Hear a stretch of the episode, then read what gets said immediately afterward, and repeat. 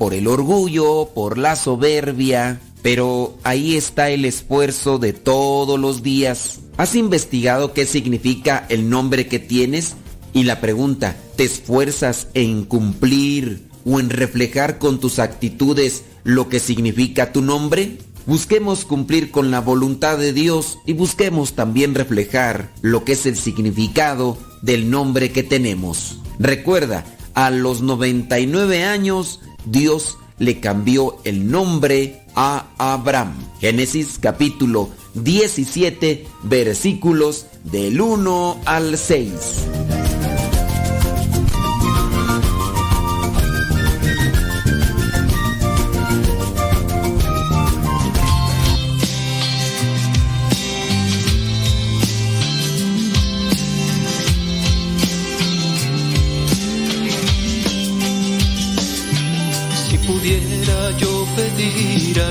Deseo. Es que cuando esté en el cielo verte a ti, que me estreches en tus brazos y estar bajo tu regazo, que me guíes donde tu hijo reina al fin. Si pudiera yo pedir algún deseo, es sentir tu amor eterno dentro de mí. Que me estreches en tus brazos y estar bajo tu regazo. Que me guíes donde tu hijo reina al fin. Madre de gran ternura, te ofrezco mi corazón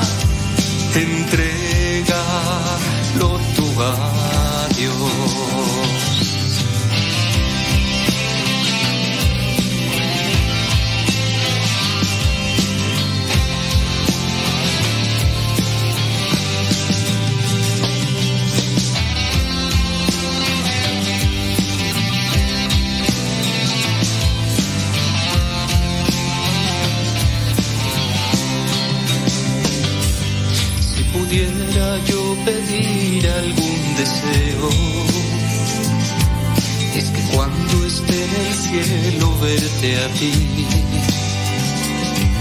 que me estreches en tus brazos y estar bajo tu regazo, que me guíes donde tu hijo reina al fin. Si pudiera yo pedir algún deseo, la una de la tarde con 14 minutos. Aquí estamos al pie del cañón con la hora del taco. Radio María, la que se escucha todo el día. Bajo tu regazo, que me guíes donde tu hijo reina al fin. Madre de gran ternura, te ofrezco Saludos a la madre Martita Coronado allá en Santa María Cuescoma. Ya pronto por allá nos vamos a echar unos tacos.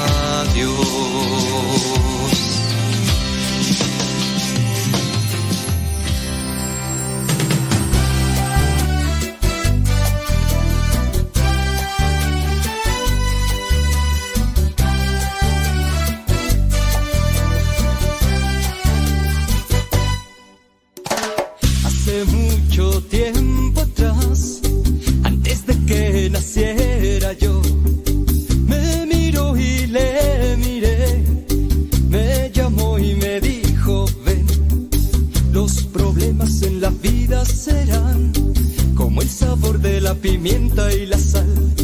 No se puede ver el amanecer sin dejar de ver la noche también. Ríe, solo ríe para encontrar el amor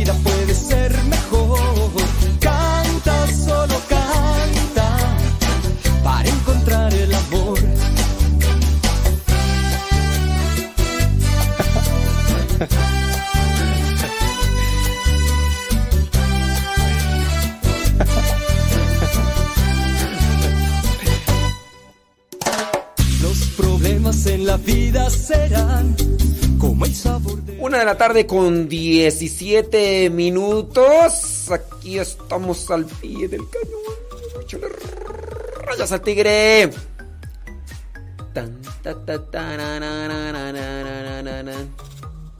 El Papa nombra a dos nuevos miembros para la congregación para la causa de los santos. El Papa Francisco nombró esta mañana dos nuevos miembros para la congregación de la causa de los santos, aquellos que se dedican a analizar, a estudiar, a investigar, a todos aquellos que tienen una postulación por su fama, por su forma de vivir entre nosotros y así puedan ser referentes de la vida cristiana.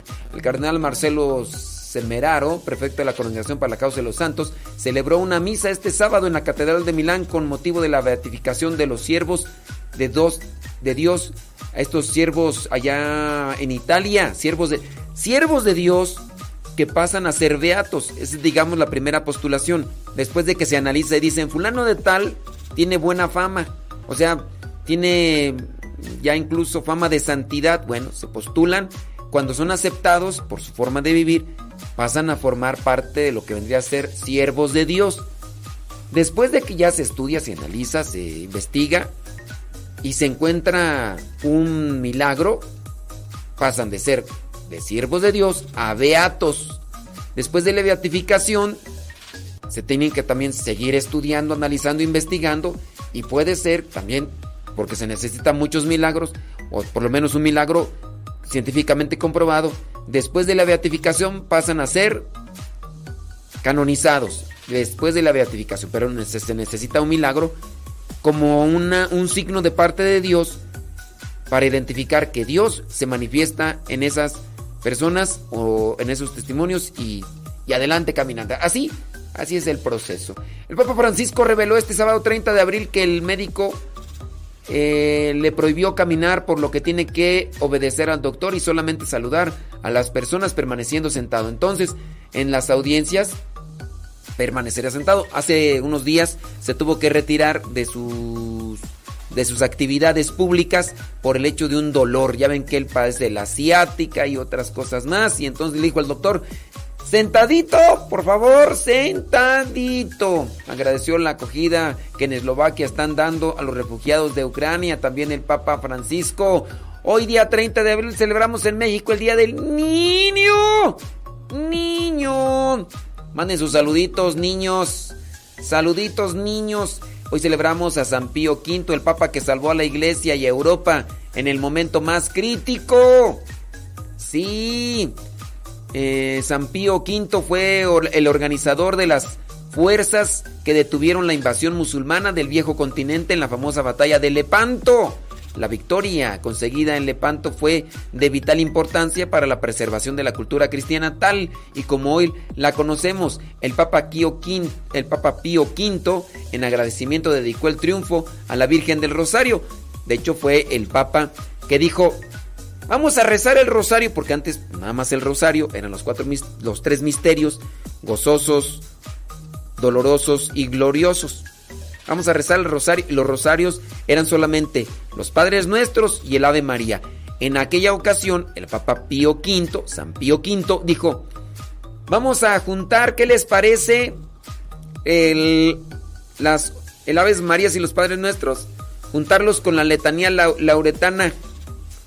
Porque la letanía lauretana, la letanía como la conocemos nosotros, ya estaba en aquel tiempo. Son oraciones pequeñas, son oraciones pequeñas, es una letanía como tipo jaculatorias y en aquel tiempo, cuando estaba esta batalla, el Papa Pío V dijo, vamos a juntar la letanía junto con el rosario. Desde entonces queda, como lo conocemos ahora, el rosario ya, con la letanía todo junto. Y así, así es como se encuentra ahora. Bueno, pues todo esto fue gracias a Pío V, San Pío V, que hoy lo tiene presente la iglesia. ¿Qué más tú? Déjame mandarle saluditos a las personas que... Mm, la película sobre la Eucaristía dice que entre las 10 más taquilleras en cines en Estados Unidos. ¿Ustedes han visto la película documental que se llama Vivo? En inglés se llama Alive. Sobre el poder de la Eucaristía. Es una película documental. Arrasó allá en Estados Unidos, dice, y alcanzó un logro histórico. Se encuentra dentro de los tres primeros puestos de la taquilla nacional el día de su estreno, superando a grandes producciones, incluso de Hollywood. Así es. Muy bien. Los niños, manden su saludo a los niños, felicitando a los niños. Así es, ándele pues. Bueno, pues una rola de niños tú. Quisiera hacer una No, es que. Bueno, ahorita. Ahorita checamos por aquí. Una canción de niños podría ser esta de fondo. 30 de abril, Día del Niño.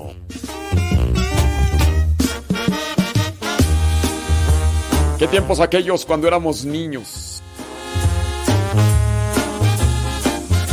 Después nos amargamos, nos frustramos, nos quejamos. ¡Qué feo!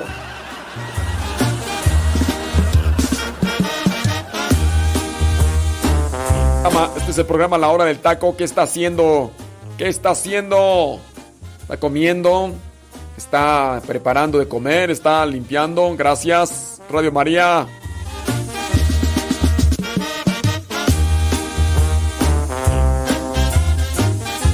Está del otro lado allá en controles en Radio María? Madre Martita, ya pronto nos vemos allá en Santa María Cuescoma, ahora en, en Pentecostés. Claro. Mira pues, hombre.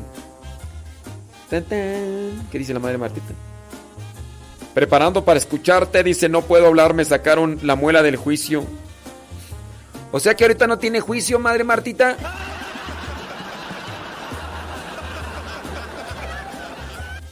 Ay, Dios mío, ni modo. Ni modo. Saquen ese niño que llevan dentro, no se amarguen. No se amarguen. Ni se frustren porque... Ahí estamos. Saludos, Rafa Salomón. ¿Qué vas a comer, oye? Si se puede saber. Gracias, muchas gracias. Uno, dos, tres por mí, por todos mis amigos que están escondidos detrás de su disfraz de adulto.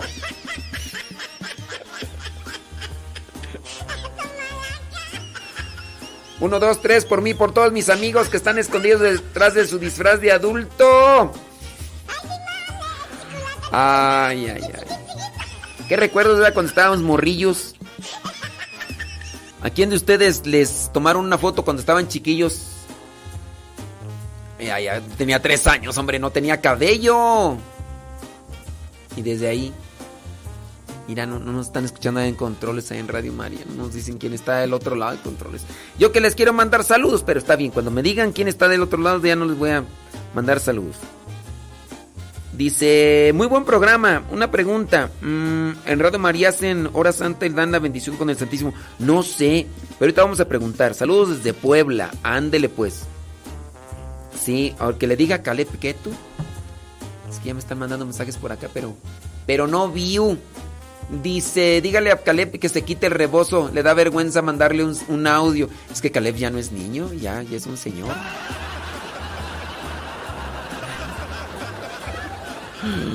Sí, pero esa frase no la puede decir aquí en la radio. Esa frase que, digo yo hoy no la puede Prima, prima. Prima, prima. Prima, prima, ¿todavía eres niña? Todos tenemos un niño dentro. Aunque las que están embarazadas, ellas... Saludos a las nietas, dice María Vega, Camila, Alina y a su sobrina Valeria, que están comiendo un rico postre de fresas. Se ve muy sabroso, se ve muy sabroso, sabrosísimo. Qué bien. Ahorita ya Rosy nos mandó un saludo por acá. Dice, mi nombre es Marilú, saludos desde Escondido, California. Quiero mandar un saludo a los pequeños Dana, Susana, Jesús y Josué. Por aquí anda Chabelo. ¿Qué pasó, Chabelo? ¿Qué pasó, cuate? ¿Cómo andamos? ¡Vámonos! ¡Vámonos, cuate! Claro que sí, cuate. Vamos a mandarles un saludo, cuate. A todos esos niños que, que participaban, cuate, conmigo en el programa, cuate. Esos niños, cuate, que Ahí estaban, cuate. ¡Saludos, niños! ¡Vámonos!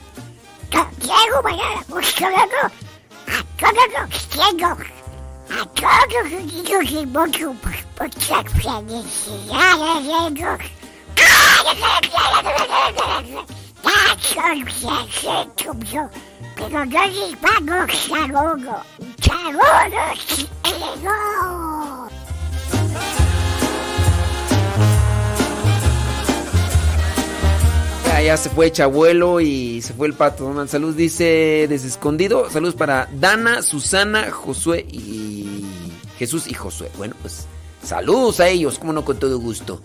Dice, eh, saludos a los niños, dice la Chabela. Saludos, dice para ahí que tiene un niño dentro. A ser una niña, ¿no? sí. ¿Tienes un niño dentro, Chabela? ¿Estás embarazada o qué? Dice que tiene un niño dentro a menos de que esté embarazada. Y ya me mandó su foto. Dice que adivine cuál soy. No, Chabela. Ha de ser la chiquilla que está enojada, yo creo, ¿no? un, dos, tres por todos los que ya están subiendo de sus fotos cuando eran chiquillos y estaban más o menos. Porque algunos de nosotros no.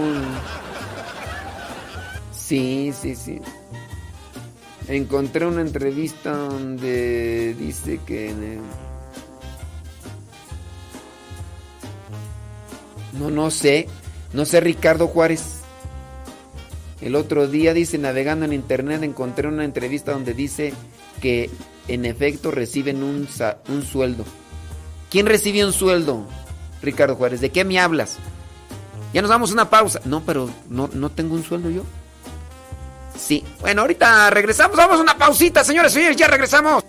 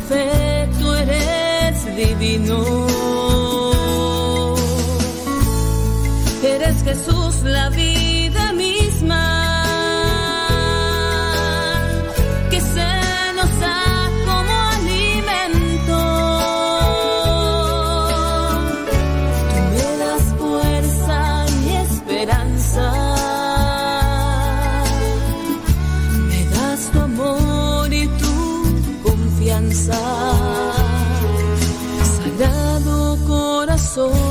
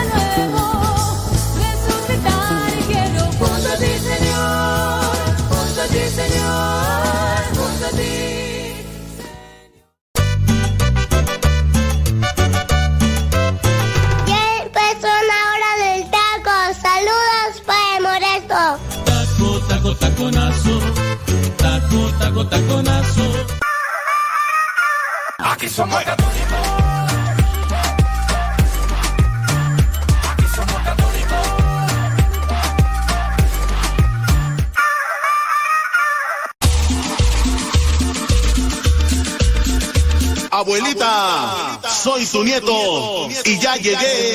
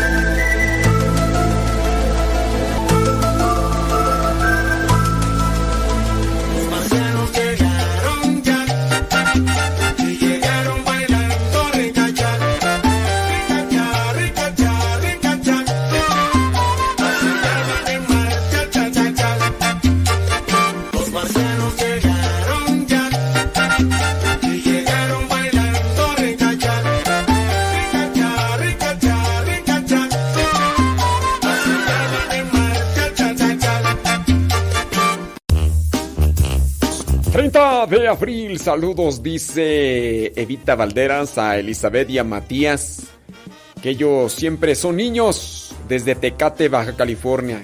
Claro, son niños muy, pero muy especiales. Saludos a ellos, Evita Valderas. Este, solamente para comentarle a Ricardo Juárez. Oye, Ricardo, no sé, dice, dice pues que en un video, en un video de un, dice que es padre en internet. Y pues, eh, Ricardo, bueno, yo, yo no sé si tú me conoces a mí, Ricardo Juárez. Yo no sé si tú conoces a ese padre que tú dices que miraste en un video. Yo no sé cuánto me creas a mí, yo no sé cuánto le creas a él. Porque, pues dice pues, Ricardo que tiene ese conflicto porque ese sacerdote, o supuesto sacerdote, yo no lo sé, que, que en un video, que ese sacerdote asegura y dice que todos los sacerdotes reciben un sueldo. Bueno, yo, yo te lo puedo decir, este Ricardo Juárez, te lo puedo decir así sinceramente. Yo no he recibido eh, desde el año 2009 que me ordenaron sacerdote. Yo no he recibido un sueldo por ser sacerdote. Digo, si tú quieres seguirle creyendo a, a esa persona que sale en un video que dice que es padre, entonces yo desde el 19 de agosto del 2009 no he recibido nunca un sueldo específico. Yo nunca lo he recibido. Mis hermanos sacerdotes que de aquí están cerca tampoco lo han recibido. Van a Venezuela, van a Argentina, van a Brasil y ciertamente se necesita un dinero para viajar y todo, pero ahí es donde entra la caridad de las personas que ayudan económicamente para que se pueda viajar. En otras ocasiones es el- la venta de dichos materiales, revistas, rosarios, y que al ofrecerles ese material religioso uno obtiene también un cierto tipo de ganancia significativa. ¿Cómo le hago yo para que Ricardo Juárez entienda? O, pues, bueno, si me quieres creer, ¿no? En esta semana que acaba de pasar, aquí estuvieron cerca de 200 misioneros laicos a tiempo completo, tampoco reciben un sueldo. Y de hecho, fíjate, estuvieron una semana en retiro espiritual, estuvieron una semana y muchas personas venían y ofrecían comida para los 200. Era desayuno, comida y cena. Desayuno, comida y cena. Y para los que me siguen ahí en el diario misionero, pues ahí se dieron cuenta que hubo familias que de una y otra manera estuvieron compartiendo sus alimentos. Ellos tampoco reciben un, un, un sueldo. ¿Cómo le podría yo hacer para que Ricardo Juárez mm, me crea a mí? Claro, yo sé que hay diócesis, hay diócesis donde la diócesis es encargada o administra los bienes materiales de las parroquias. Es decir, los sacerdotes no están al frente en la economía, sino más bien son, pero son algunas diócesis. Estas diócesis, al ser administradoras en lo material, lo que hacen es darle, el sacerdote no toca el dinero de, de, de la comunidad para nada. Entonces son las administraciones diocesanas y después las administraciones diocesanas les dan una cantidad simbólica significativa para ciertos gastos. Si tú le quieres llamar sueldo, pregúntales a ver cuánto les dan. Es a veces simbólico, porque lo que les dan no es que sea para una cuestión así.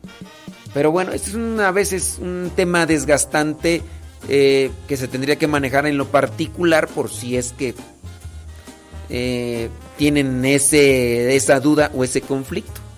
Yo, gracias a Dios, no me he muerto de hambre, no tengo un sueldo, la providencia de Dios me sostiene. Y yo conozco algunos hermanos míos sacerdotes que están bien gorditos, bien redonditos. Mira, hasta esos, hasta les da de más. Y entonces, yo trabajo con la radio. Los que me conocen pues por el diario misionero saben de a qué horas me levanto, a qué horas me acuesto. Y no es que ande en la pachanga, yo no tengo días de vacaciones como otros lo tienen, lunes, que miércoles. Yo, Ricardo, yo no tengo días de descanso. Ningún día. Ningún día. ¿Estoy pidiendo que me paguen por todos los servicios que hago al apostolado? No. Porque si Dios me llamó, Dios me sostiene y la gente comprensiva me ayuda. La gente que conoce, me conoce me ayuda. Pero bueno, no sé cuál puede ser el conflicto de que este dichoso sacerdote, si tú lo conoces más a él y le quieres creer a él, bueno, como dijo el de la canción, allá tú, allá tú, allá tú, tontón, y ya. Este, pero sí, Dios, Dios es providente. Dios es providente. Mira, por ejemplo, Radio María con todos los gastos que se genera Radio María, donde no hay comerciales, no es... Radio María, ahí está. ¿Y cómo se sostiene Radio María con todos los gastos que se generan de aquí a allá? La providencia, la generosidad de la gente, la generosidad de la gente. Así merengues tengues. Bueno, ya solamente para darle pues una respuesta a Ricardo, pues que pues dice él que... Pero, en fin, ya, ya te he compartido. Si no me conoces, pues bueno, pero los que me conocen, para los, los que me conocen ya saben qué onda, ¿no? Ya saben qué onda. No sé, por ejemplo, ahí está Rafa Salomón, me conoce. Tú dirás, Rafa, si estoy mintiendo. Tú dirás, Rafa, y si, ustedes dicen que estoy mintiendo, muéstrenme las pruebas y me voy a confesar ahorita mismo por andar de mentiroso. ¡Soy mentiroso! Pero en fin, en fin, en fin. Rafa, ¿ya estás listo? ¿Are you ready? Sí, Sal saludos a tus niños, Rafa. Hoy es día del niño. Ah, claro. ¿Qué va a comer Rafa Salomón? Platícame, cuéntame, dime. Sí, pues. Claro. Una de la tarde con 45 minutos. Rafa ya está listo con su segmento Músicos para Dios. Así que, Rafa. ¿Sí te puedo decir, suéltate la greña? Así como decir, ¿sobres? ¿Sí te puedo decir, suéltate la greña? Ahora pues, Rafa, suéltate la greña. ¡Vámonos!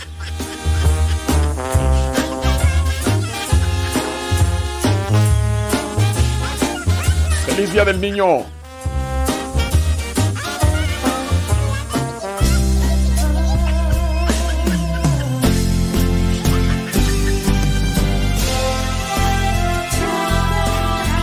Músicos para Dios con Rafa Salomón.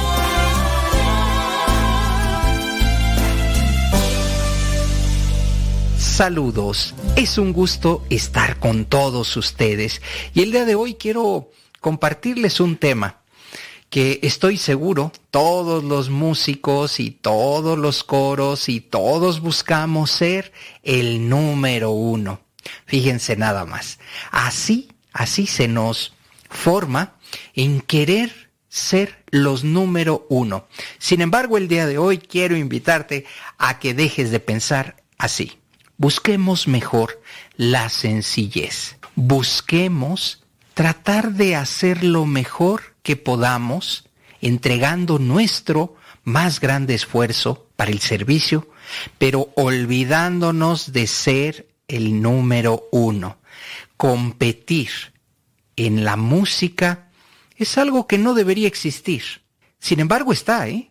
Pero hoy te quiero invitar y te quiero dar este mensaje a ti que estás en el coro parroquial, a ti que eres cantante evangelizador, a ti que amablemente pues nos escuchas semana a semana en esta estación. Te quiero invitar a que busques la sencillez. Eso es algo que poca gente te va a decir o te va a invitar a que hagas.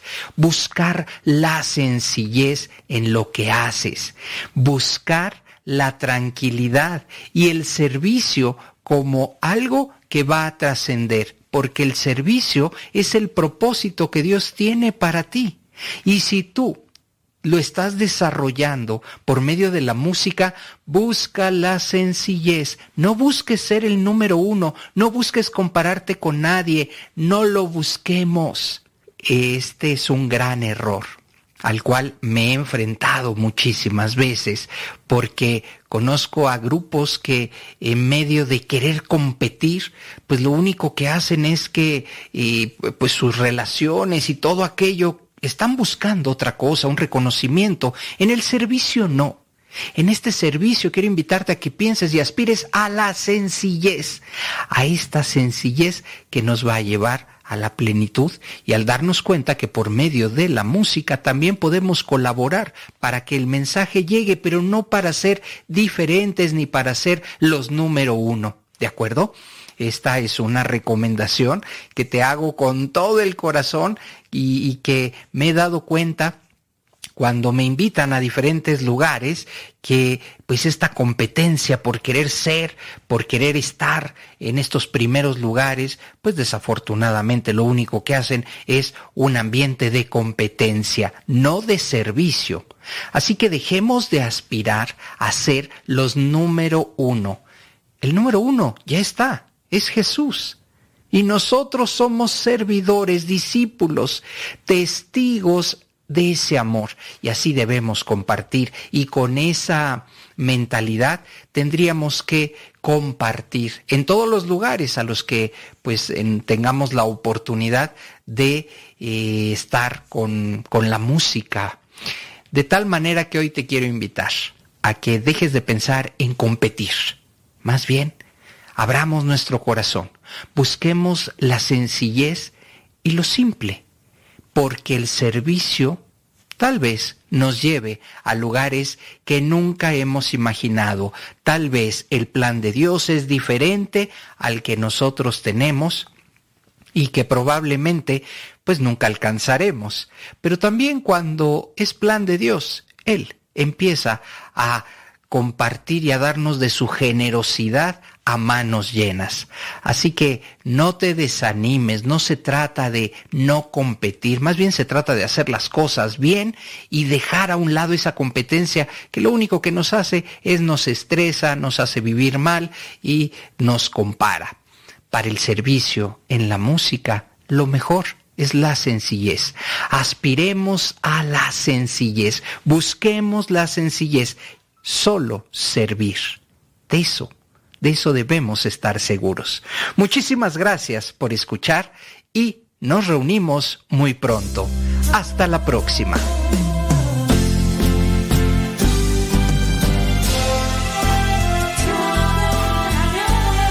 Decídete ya.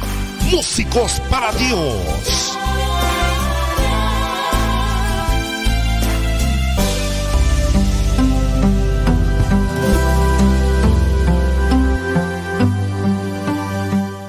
Rafa va a comer hamburguesas, ya me dijo. Él es Rafa Salomón, la canción se llama Siempre iré tras de ti. Y está ahí en la Ciudad de México con sus niños y van a comer hamburguesitas. Mm, qué ricas las hamburguesitas. Oye, día del niño, saludos niños. Pasos al caminar, eres mi fuerza necesito para amar. Siempre voy tras de ti. Uh, siempre iré tras de ti. No habrá tormenta que pueda apagar el fuego de esta vez.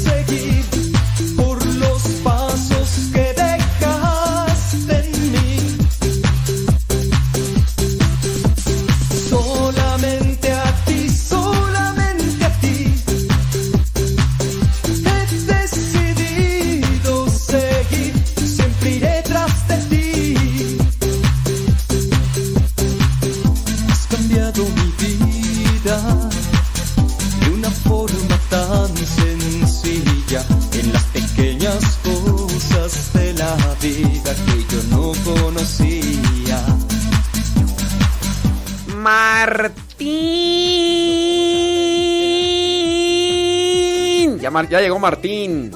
Saludos, Martín. Martín Gutiérrez. A controle Radio María presente.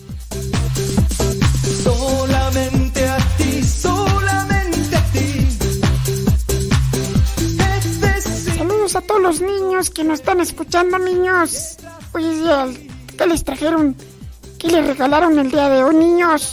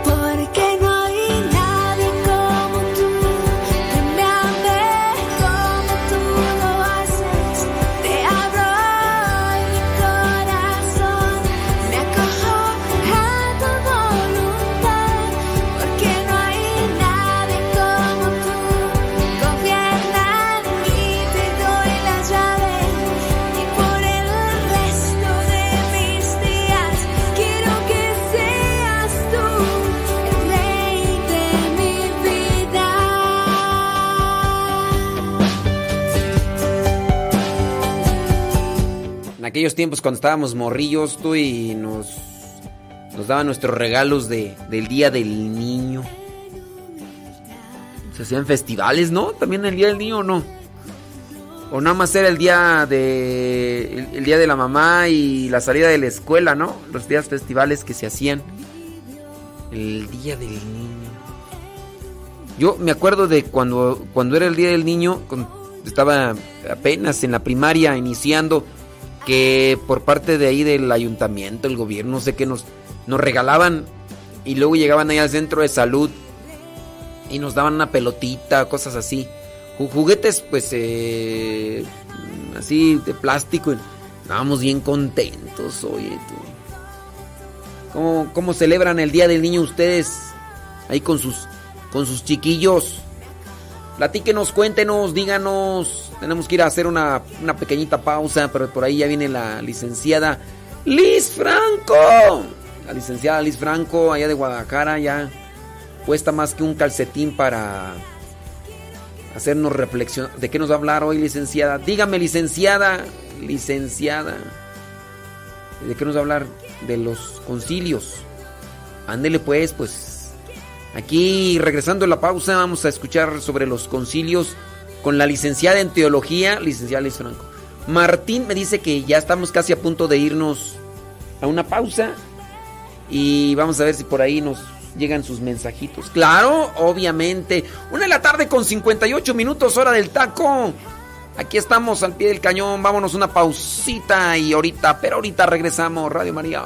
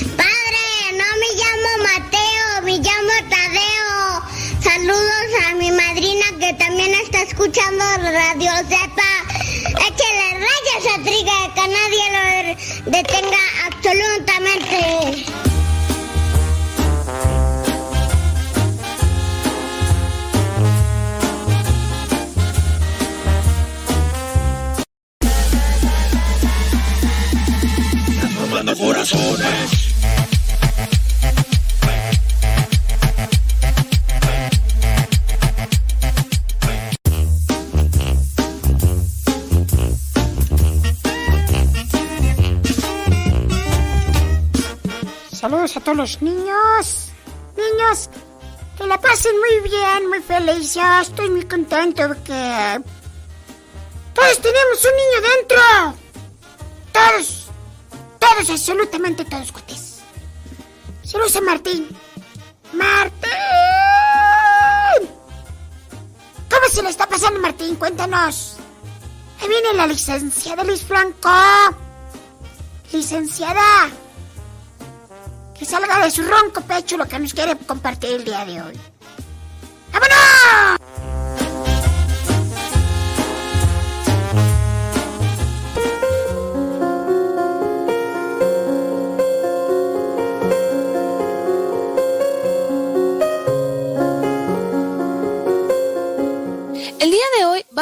Platicar de algo que sucede en la iglesia, que muchas veces no nos enteramos, pero que sí nos afecta en gran medida.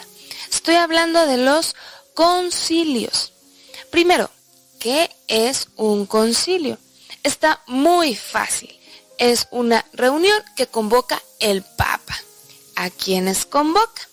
Principalmente a los obispos, pero puede haber sacerdotes, laicos e incluso cristianos de otras denominaciones. ¿Para qué los convoca? Para ponerse de acuerdo sobre algún tema o temas en específico. Sabemos quienes vivimos en comunidad, o sea todos, que cuando hay dos o más personas va a haber algún tipo de desacuerdo en cualquier tema. Y la iglesia no es la excepción tenemos ideas diferentes o formas de ver la vida diferentes. Los concilios nos han ayudado a través de los siglos como iglesia a no perder el foco. El Espíritu Santo ilumina a los padres conciliares para dirigir hacia donde quiere el mismo que vaya su iglesia. Así, cuando hay alguna herejía, algunas dudas o necesidad de renovación, el Papa convoca a los obispos de todo el mundo y se reúnen para tratar temas en específico. ¿Cuántos concilios ha habido a lo largo de nuestra historia? Solamente 21. Parecen bastante pocos para 2000 años que tenemos como Iglesia Católica. Y sí lo son. Pero la verdad los concilios al ser universales, porque se convoca a los obispos de todo el mundo, conllevan una gran logística y digamos que se les saca el mayor jugo posible. El primer concilio sucedió más o menos por el año 50 y es el único que tenemos registro en la Biblia, específicamente en el libro de los Hechos de los Apóstoles. Se le conoce como Concilio de Jerusalén. Todos los concilios van a llevar el nombre de la ciudad en donde se realizaron. En este concilio el principal problema era que los apóstoles estaban empezando a predicar. Predicaban tanto a judíos como a paganos.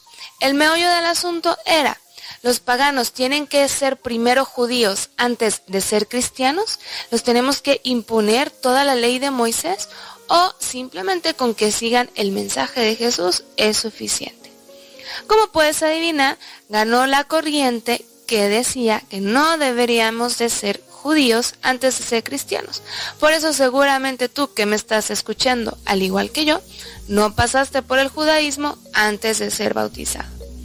Algunos años después, en el 325, tuvimos el concilio de Nicea. Es relativamente corto el tiempo, aunque hayan pasado prácticamente 300 años, porque recordemos que hubo una época de persecuciones, no había tiempo de hacer teología. Ya cuando tenemos la paz que trae, gracias a Constantino y a su mamá Santa Elena, ya ahora sí los cristianos pueden empezar a meditar, a rumiar todas las palabras de Jesús y empezar a cuestionarse. En estos años había un obispo llamado Arrio y su corriente, el arrianismo, que decía que Jesús no era Dios. Solo era un gran profeta, un iluminado de Dios, pero no era Dios.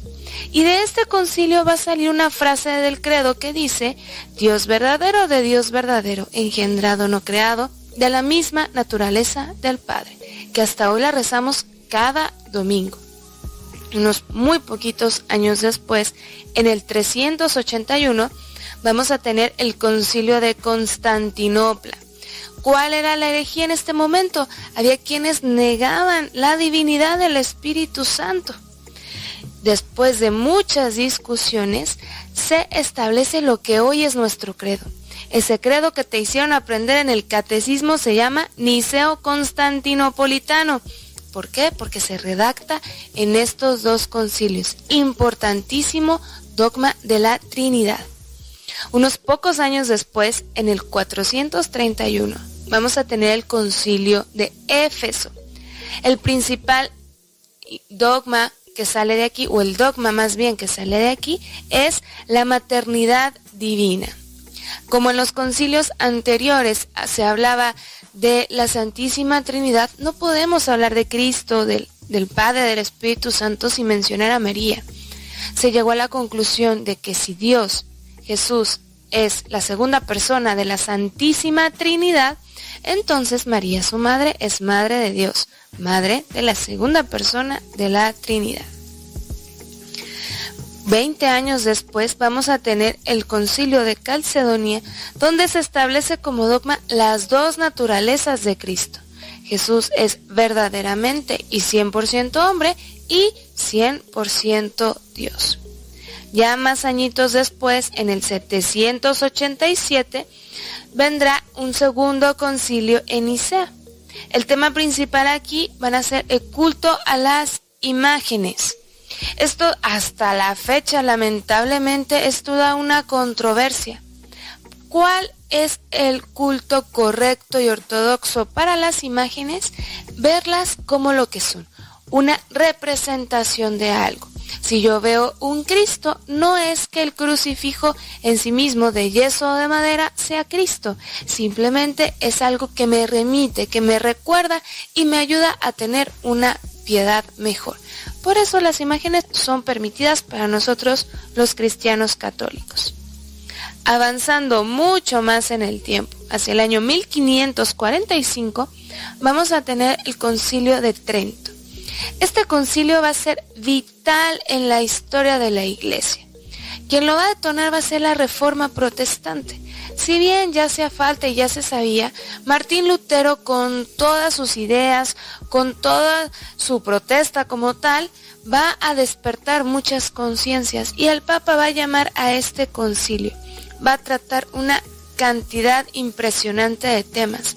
De aquí se va a definir de una vez y para siempre el canon bíblico, es decir, qué libros están en la Biblia, cuáles son los sacramentos, los siete sacramentos, se van a instituir los seminarios, vamos a, se va a establecer tanto a la escritura como a la tradición como fuentes de la revelación divina, a diferencia de lo que planteaba Lutero, que era solo la escritura.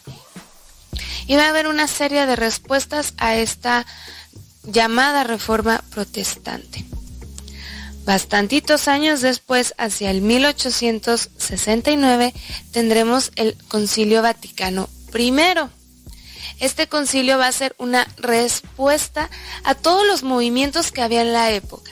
La Revolución Francesa, la Ilustración. Las personas empezaban a ver a sí mismos como el centro del universo, en lugar de que lo fuera Dios. Y el Vaticano primero va a decir, a ver, espérate, sí, eres perfecto, eres una creación maravillosa de Dios. Sin embargo, sigue siendo creación. No te me infles, no te me alebrestes. Y de este concilio va a salir una cuestión bastante interesante, la infalibilidad del Papa. Oye, ¿cómo es posible que me digas que una persona limitada nunca se va a equivocar? En cuestión de dogma, no. Y a pesar de que este, esta declaración tenga relativamente poco de haber sido proclamada, es válida en retrospectiva. Ningún papa que haya proclamado o declarado un dogma se ha equivocado. El Papa, cuando habla ex cátedra, digamos de una manera oficial, estamos seguros que está iluminado por el Espíritu Santo y que va a hablar con la verdad. El último concilio se realizó en 1962, el Vaticano II. Lo inició el Papa Juan XXIII, pero a su muerte lo continúa el Papa Pablo VI. Juan XXIII, cuando llega al pontificado, se da cuenta pues que la iglesia está un poquito pasada de moda y que le hace falta que le entren algunos nuevos aires. Y por eso va a convocar a este concilio. Este concilio más que dogmático, como los primeros que tuvimos en la historia, va a ser muy pastoral va a ser muchísima hincapié en el papel de laico, el papel de la iglesia, va a revolucionar la forma de hacer liturgia y cómo se celebraban las misas. Y es el último concilio que hemos tenido y pareciera que todavía nos hace falta rumiar los documentos que nos dejó. Te platiqué solo de algunos, como ya te dije ha habido 21. Te invito, si bien no a leer todos los documentos, cuando menos Búscate en internet las cuatro constituciones dogmáticas del Vaticano II. Dales una leída. Es el mensaje que tiene la Iglesia para nuestra vida. Esto fue todo por hoy. Yo soy Liz Franco y recuerda, razona, cree, ama y contempla.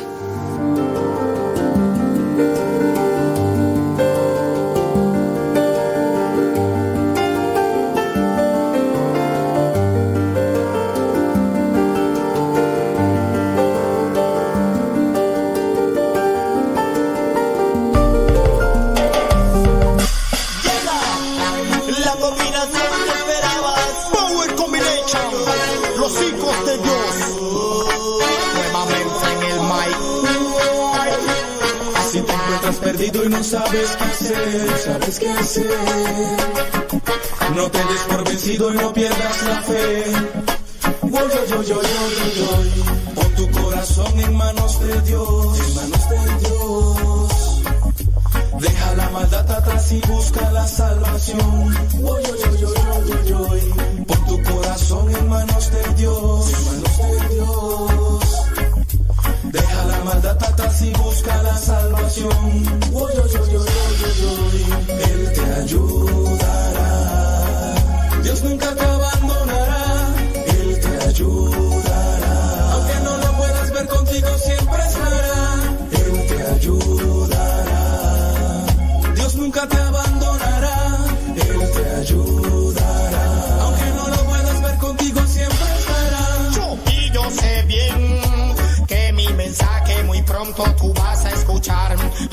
Oídos mi grito de fe como un trueno te va a retumbar. ¿Qué vas a hacer cuando en el pozo de azufre tú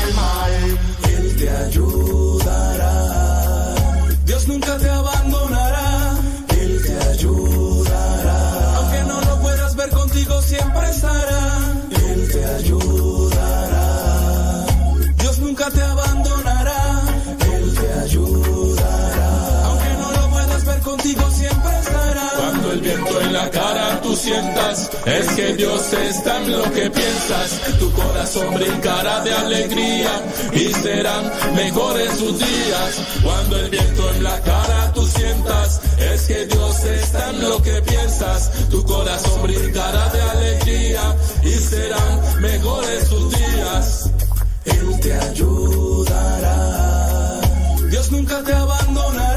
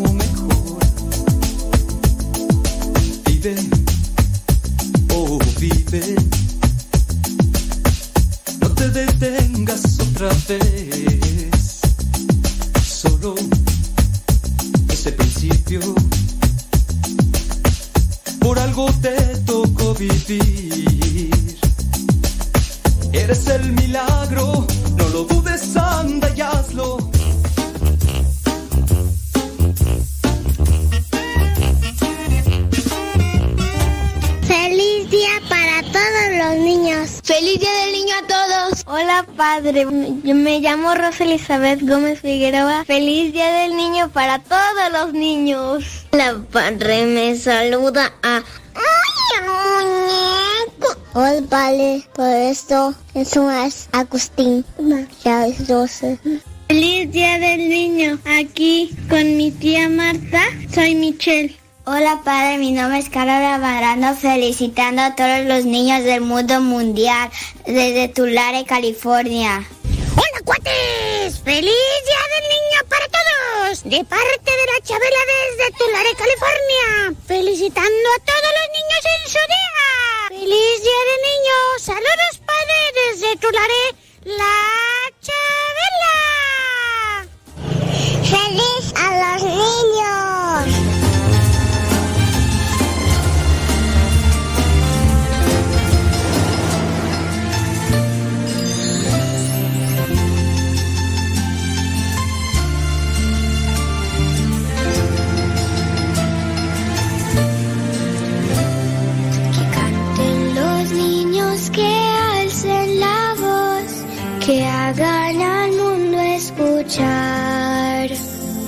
que unan sus voces y lleguen al sol. En ellos está la verdad. Saludos, dice Teresita de la Rosa que le manda saludos al niño Jesús, a sus nietos Mayumi, Carlos Hirochi y Naún. Y Lucas. Bueno, pues. Saludos a esos niños y a todos los niños del mundo mundial. Eh, platica por ahí, ¿quién? Martín. Martín. Y hoy festejaron el Día del Niño en el Catecismo en San Felipe de Jesús en Guadalajara. Hubo oración, canciones, concursos. Me imagino que también muchos dulces, ¿no? Eh, puede ser. Bueno, pues saludos a todos los niños del mundo. Gracias, muchas gracias. Cuiden a todos sus niños. porque el mundo. Yo canto para no escuchar el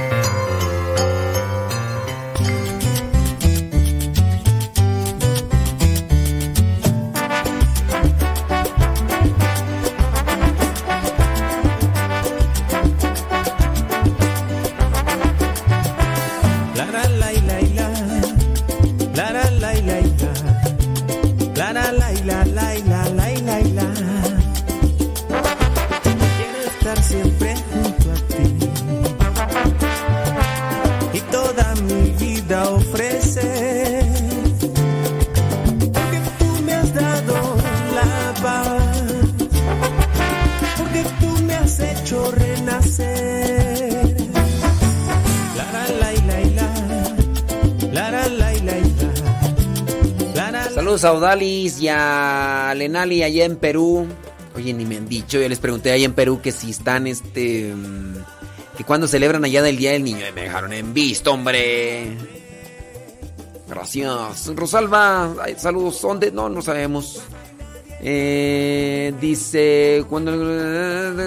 Ándele, pues, gracias, muchas gracias. Eso es Toño, Pepito y Flor. Y vamos a ponerle. Ya nos vamos a una, pa- una pausa. ¡Martín! Claro que por supuesto que desde luego que sí, nos vamos a la pausa, Martín. Con todo gusto. Vamos a una pausita y ahorita regresamos.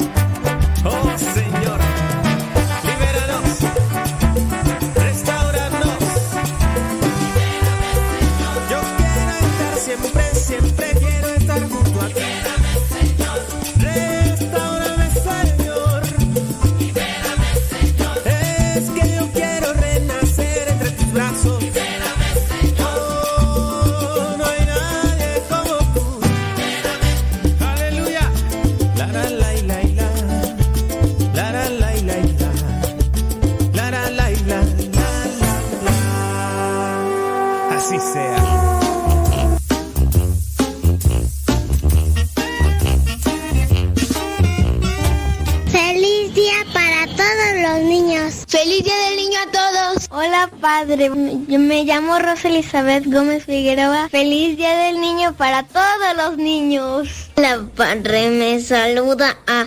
¡Ay, muñeco! Hola, padre, por esto eso es Agustín. Ya es 12.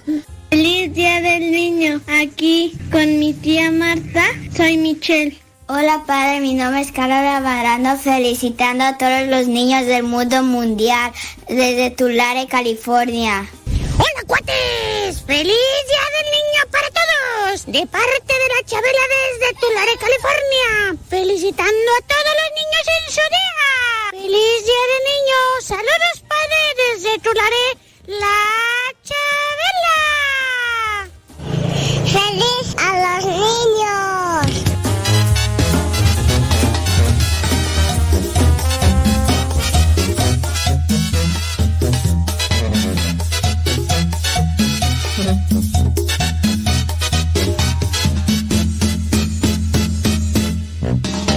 La Virgen llena de gracia, una mujer elegida por Dios.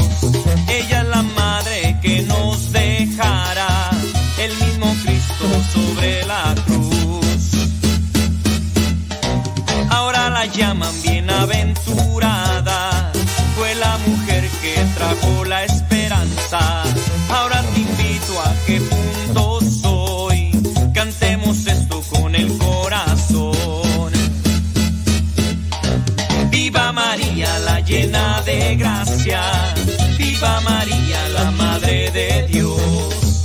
Viva María, la llena de gracia. Viva María, la Madre de Dios.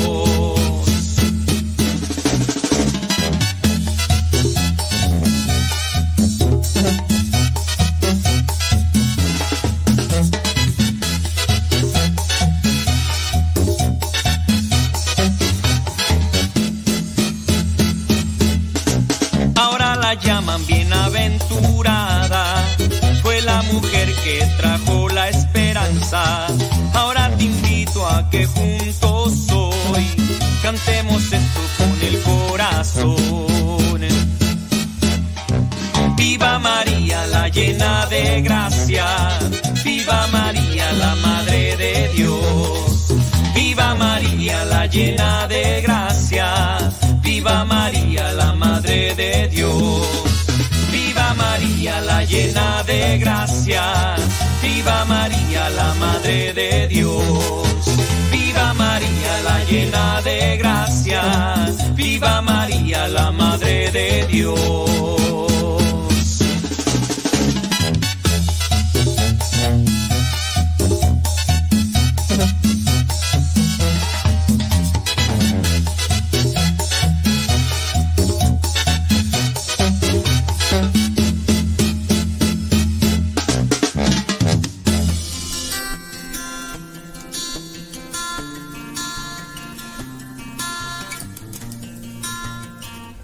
Hola, ¿qué tal? Bienvenidos nuevamente, queridos hermanos. Bienvenidos a estas cápsulas en las cuales nuestro conocimiento en la defensa de la vida puede ir agarrando un poco más de robustez. Y, bueno, el día de hoy no es la excepción. Mi nombre es Mario Zapata Ordaz, miembro de los líderes laicos, servidores de la palabra y miembro de ProLife Army. El día de hoy, como en nuestras otras cápsulas, veremos cómo los promotores de la muerte intentan confundirnos con otros términos, los cuales para nosotros pueden ser nuevos o pueden ser muy ambiguos. El tema del día de hoy va a ser el aborto eugenésico. Y como tal, y para profundizar, yo quisiera antes que nada ver el término eugenesia. Si bien ya vimos el aborto, que es un asesinato, ¿qué es la eugenesia? No sé si han escuchado, hayan leído, hayan estudiado alguna vez este tipo de, de palabras que traen, un- traen un trasfondo que muy pocas veces nosotros nos hemos enterado cuál es. La eugenesia, para que mm, explicarme un poco mejor, quisiera tomar eh, un ejemplo eh, muy doloroso mm, que nos marcó mucho como humanidad, eh, que tiene que ver con la eugenesia. Mm, Por allá en el 39, en 1939, una personalidad que todos nosotros conocemos como Adolfo Hitler, tiene una ideología de una raza perfecta. Ya se imaginarán por dónde más o menos me voy. Este, este cuate, esta personalidad, va a decir que quienes no cumplían con ciertas características se les consideraba mm, razas impuras. Entonces lo que hacía él era exterminarlos por completo, ¿no? Eliminar rastro de, de esa raza y consideraba a los alemanes como la raza pura. Pues bueno, eso es eugenesia, eliminar un cierto grupo de población que yo no lo considero apto para que viva. Es una es un término un tanto autoritario, un tanto, un tanto totalitario por parte de los gobernantes o en este caso en particular por parte de un dictador como fue Adolfo Hitler. Pero bueno, traigamos ahora el término eugenesia a lo que nos estamos, a lo que nos compete, a, a la materia en la que, en la cual estamos nosotros ahorita eh, estudiando, que es el aborto eugenésico. Es el término que se usaba para referirse a las interrupciones del embarazo, cuando se puede predecir con cierta probabilidad o con certeza que el feto nacerá con alguna malformación, defecto o enfermedad. Este término como tal se utilizaba para eso, para eliminar a este sector de la población, a este sector del ser humano, que son los niños por nacer, para eliminarlos cuando vengan de alguna manera con una malformación. O sea, imagínense el grado de, de problema mental que existe en una persona para eliminar a otra de acuerdo a que no van a ser como ella se percibe, sino más bien va a venir con una discapacidad. ¿sí? Eh, si bien los avances en la embriología y también en la fetología, eh, como así también en las técnicas de, de los diagnósticos prenatales, nos van a permitir al día de hoy, con un gran margen de probabilidad, la presencia de un número importante en cuanto a enfermedades congénitas o genéticas. Sin embargo, ya no se usa el término eugenésico. Hay que recalcar esto, ¿no? Básicamente por dos razones. La primera es porque el término eugenésico va a evocar una ideología, lo que habíamos hablado con anterioridad, ¿no? Una ideología racista como tal, con la que de ningún modo se quiere ser comparado. Y otra, porque de hecho este tipo de indicación para el aborto se remite al aborto terapéutico. Y bueno, ¿cómo se relaciona uno con otro? Puesto que en el terapéutico la presencia del feto afectado, ya sea por las malformaciones que presenta o por los defectos que tiene, va a implicar para la madre una supuesta amenaza. Supuesta eh, amenaza entre paréntesis, entre comillas más bien.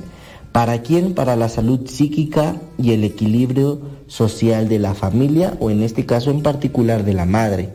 Sí, no se va a utilizar el término eugenésico, ya no se utilizó, pero se viene a confundir con el aborto terapéutico. Vamos a ver un poquito más, más esto a, fondo del aborto eugenésico. Cuando eh, los promotores de la muerte quieren proceder a este tipo de aborto, por ejemplo, mm, es muy obvio, nosotros eh, hace, unos, hace un- unos meses festejábamos lo que es el Día eh, del Niño con Síndrome de Down, ¿no?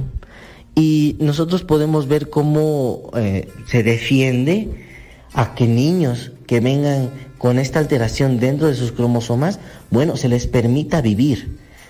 Los promotores de la muerte quieren cubrir esto eh, considerándose ellos humanitarios, pero es todo lo contrario, lo estamos viendo y evidentemente el que una persona venga eh, con una malformación, con una alteración dentro de su cuerpo, para los promotores de la muerte es como, ¿cómo se le puede llamar? Carne fresca, ¿no? Carne fresca, atacamos eh, la vulnerabilidad con la cual un padre recibe la noticia y comenzamos el tratamiento para que puedan abortar. Bueno, cuando este tipo de, de cosas pasan, a menudo incluso con la autorización legal, para impedir el nacimiento de hijos discapacitados o con alguna enfermedad hereditaria, a fin de impedir, según se dice, que estas personas, estos sujetos, inicien una vida no humana y para evitar una carga extra para la familia, el seguro social y la sociedad en general. Fíjense con qué, eh, con qué se puede llamar, con qué ignorancia, con qué alevosía nosotros, nosotros permitimos que pase todo esto, ¿no? Permitirnos a nosotros eh, el querer asesinar a una persona considerando que lo que lleva dentro, lo que, cómo se ve, cómo piensa, cómo se va desarrollando, lo consideramos como una vida no humana. Y eso nos da el derecho a nosotros, supuestamente, de acabar con su vida. Esto es algo que no se debe, que ni siquiera debe de pasar por nuestra mente, ¿no? Desde el punto de, de vista ético, la presencia de una malformación o de una discapacidad no va a menoscabar la realidad ontológica del ser que van a ser.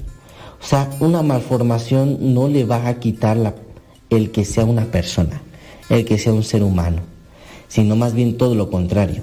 La presencia de una discapacidad en un sujeto humano requiere con más razón, en nombre de la civilidad y hoy en nombre de la inclusión, de una mayor protección y una mayor ayuda. Una sociedad como la que estamos viviendo, en una sociedad supuestamente de inclusión, deberíamos de distinguir o se debería de distinguir por su capacidad de ayudar a los débiles, a los enfermos, y no por una arrogancia al provocarles una muerte violenta e injusta, y sobre todo precoz, porque antes de que el niño venga, nosotros ya lo estamos asesinando. ¿Cómo es que lo estamos asesinando? Bueno, hay varios métodos, Pero antes de pasar a estos métodos, hermanos, quisiera, quisiera, quisiera que ustedes reflexionaran acerca de lo grave que es este tipo de aborto, este tipo de confusión que los promotores de la muerte meten en las cabezas a la gente vulnerable al recibir este tipo de noticia.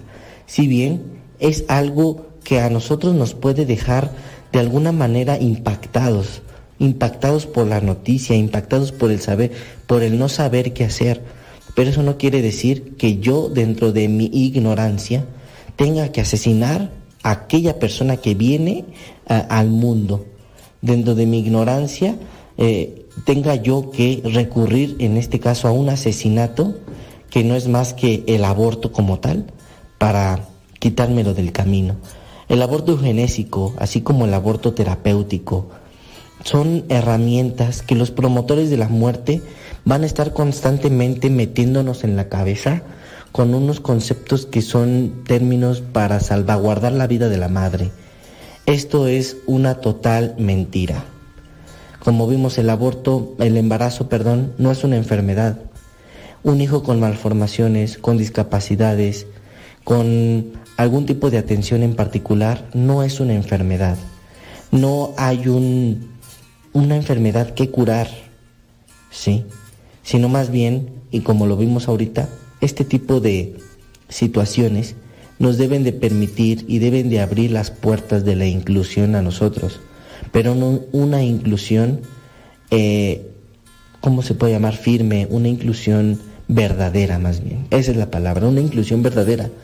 ¿Qué hacemos por aquellas personas con malformaciones que vienen a este mundo? Hay que ayudarlos, hay que ver por ellos, hay que luchar por ellos, hay que incluirlos, hay que levantar la voz por ellos que no tienen voz. Entonces, hermanos, el término eugenésico quiere eliminar al nonato. Para la próxima cápsula veremos un poquito más acerca de los métodos sanguinarios que presentan los promotores de la muerte, como el que vimos en un principio, el envenenamiento salino, que también es llamado eh, aborto por medicamentos. Bueno hermanos, con esto terminamos esta cápsula del día de hoy. Espero que cada una de estas cápsulas vaya, vayan siendo eh, de alguna forma importante para ustedes.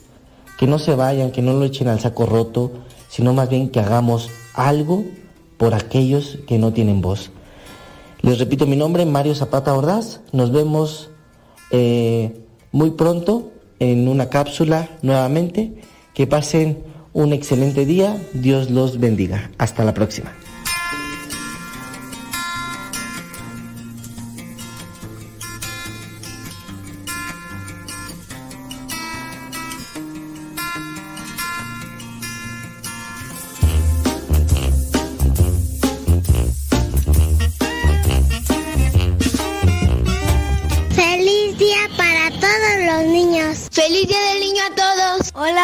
Yo me llamo Rosa Elizabeth Gómez Figueroa. Feliz día del niño para todos los niños. La padre me saluda a... ¡Ay, muñeco! Hola, padre, por esto eso es Agustín. Ya es 12. Feliz día del niño. Aquí con mi tía Marta, soy Michelle. Hola padre, mi nombre es Carla Barando, felicitando a todos los niños del mundo mundial desde Tulare, California.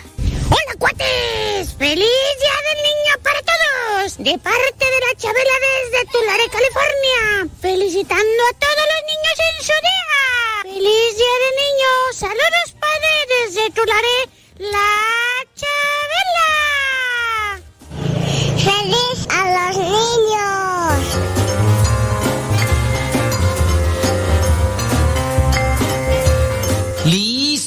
vámonos con una trivia bíblica, así que pon mucha atención.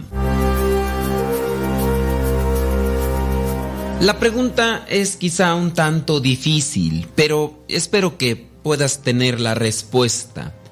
La pregunta es, ¿cuántas veces se dice la palabra cristiano en la Biblia? ¿Cuántas veces se dice la palabra cristiano en la Biblia? ¿Tres? ¿Siete? o doce. ¿Cuántas veces se dice la palabra cristiano en la Biblia? ¿Tres, siete o doce? Ciertamente podemos irnos con la finta del número 7, porque es el número perfecto. El número perfecto en la Biblia es el 7. Pero no, no se dice cristiano siete veces. También, si dijiste 12, porque pensaste por los 12 apóstoles, tampoco son 12. No son 12 veces las que se dice cristiano en la Biblia. O sea que solamente encontrarás en toda la Biblia la palabra cristiano tres veces. Tres veces se encuentra la palabra cristiano. En los hechos de los apóstoles aparece dos veces. En la primera carta de Pedro aparece una vez. En los hechos de los apóstoles encuentras la palabra cristiano en el capítulo 11, versículo 26. En el capítulo 26, en el versículo 28. Y la primera carta de Pedro, capítulo 4, versículo 16. Sabemos que esto podría ser también un número simbólico, ya que el número 3 representa la Trinidad, Padre, Hijo y Espíritu Santo. Pero no porque no diga muchas veces la palabra cristiano, uno no debe de buscar seguir a Cristo con mayor radicalidad, sino que esto nos debe de impulsar a que no solamente se diga cristiano, sino que se demuestre que verdaderamente somos cristianos. Que no sean más las palabras, sino que sean los hechos los que ratifiquen lo que verdaderamente somos, cristianos, es decir, seguidores de Cristo.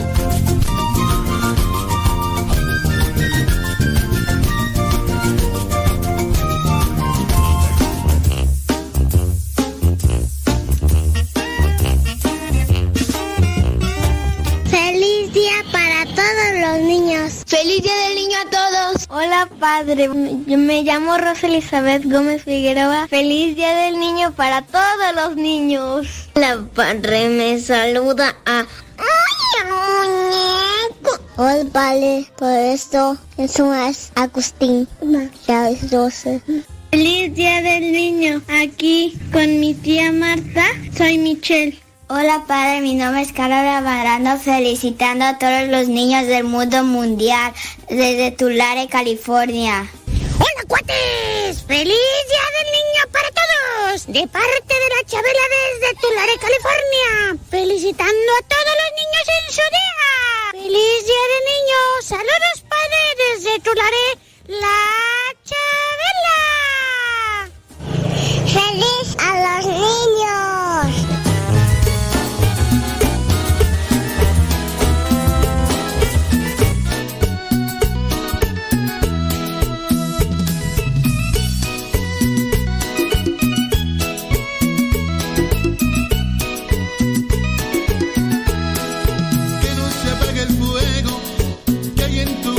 Que no se apague el fuego que hay en tu corazón. Que se mueve para allá, que se mueve para acá, que se mueve para allá, que se mueve para acá. Que no se apague el fuego que hay en tu corazón. Que no se apague el fuego que hay en tu corazón. Déjalo que siga ardiendo Déjalo que siga ardiendo mucho más y mejor.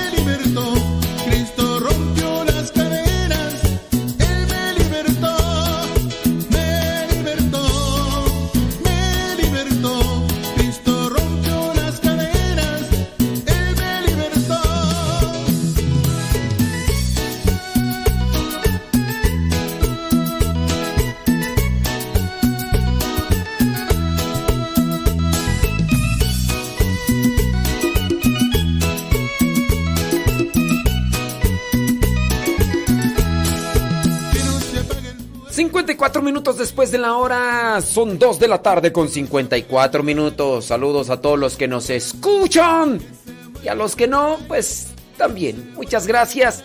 Niños, niños, niños, niños, niños, niños. que hay en tu corazón, que no se apague el fuego que hay en tu corazón. Que ardiendo, que siga ardiendo, mucho más y mejor.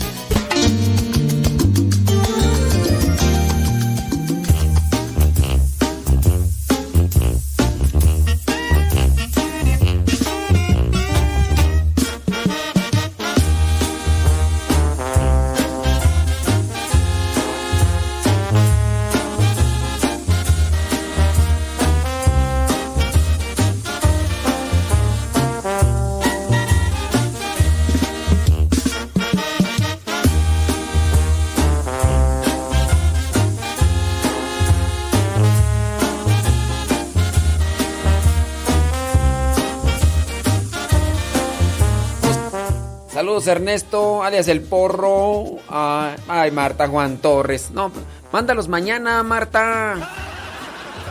Si quieres, no, mañana está bien, no. Para que salgan hoy, si quieres, mañana. Sí, hombre. Ay, es que me están mandando los mensajes de los niños. Sí. Y. Ni modo. Sí. Sacrificio. Ay, señor. Ay, sí, hombre. Qué bueno, me da muchísimo gusto pues que nos estén acompañando y déjame leer algunos mensajitos ahí de los que nos de los que nos escriben. Sí, hombre, es que me están mandando acá dicen, "Ay, yo quiero que, que salga mi voz de mi niño, hombre, yo quiero que Ay, es que no alcanzo.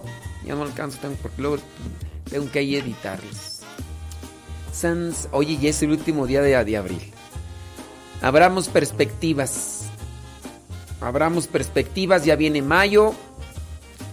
Dice, de donde yo soy es cerca de Guerrero, le decimos a los niños guaches y guachitos. Mira nada más. ¿Cómo les dicen a los niños ahí donde donde ustedes son guachos y guachitos? ¿Qué tal? Bueno, déjame ver por acá. Dice, mm, hola. Eh, ah, no están acá comentando, déjame ver. Feliz Día del Niño para todos y para todos, para todos. Para Omar de la Cruz. Lo saluda su mamá. André, saludos, señora Mardia Campos, saludos a su niño. Desde Guadalupe Victoria en Mexicali, Alicia Gutiérrez, saludos Alicia, gracias por estar escuchando. ¿Qué, qué voy a comer yo? Unos taquitos dorados, sopita de fideo, taquitos dorados llenos de papita con lechuguita, salsita, sobres. Eso es lo que me estoy ejecutando ahorita. Esa grasita será que se pegue en el cuerpo. Saludos a Leti Núñez en Brooklyn, New York. Gracias. Saludos Mario, Mario Zapata. Saludos desde la Ciudad de México, Mari R. Gracias. No, este Ascensión Espinosa, aquí andamos, mira. Bendito mi Dios, sí. Claro, claro, por supuesto que sí, que sí. Ándele pues. Este, ya nos vamos, ¿verdad? Martín. Ya nos vamos. Dice M. Cuellar desde La Habra, California. Saludos para todos. Saludos para todos. Para everybody in your home. Ándele pues. Dice. mm, Qué bien, ¿no? Échele con todo, así debe ser. Saludos, dice María. Felicidades por su programa. Lo escucho, dice que nos escucha siempre. Oración por Ricardo Gutiérrez. Señores, señores, que Dios les bendiga. Pórtense muy bien. Nos escuchamos en la próxima. Recuerden que todos los sábados de 1 a 3 aquí en Radio María. De 1 a 3, dos horas con buena música, pienso yo.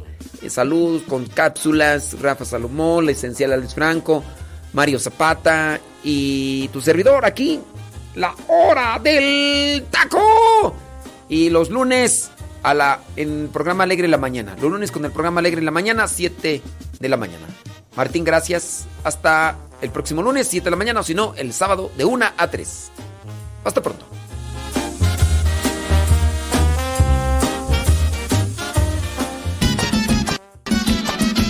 Desde que te conocí, no he podido olvidar. Desde que te conocí.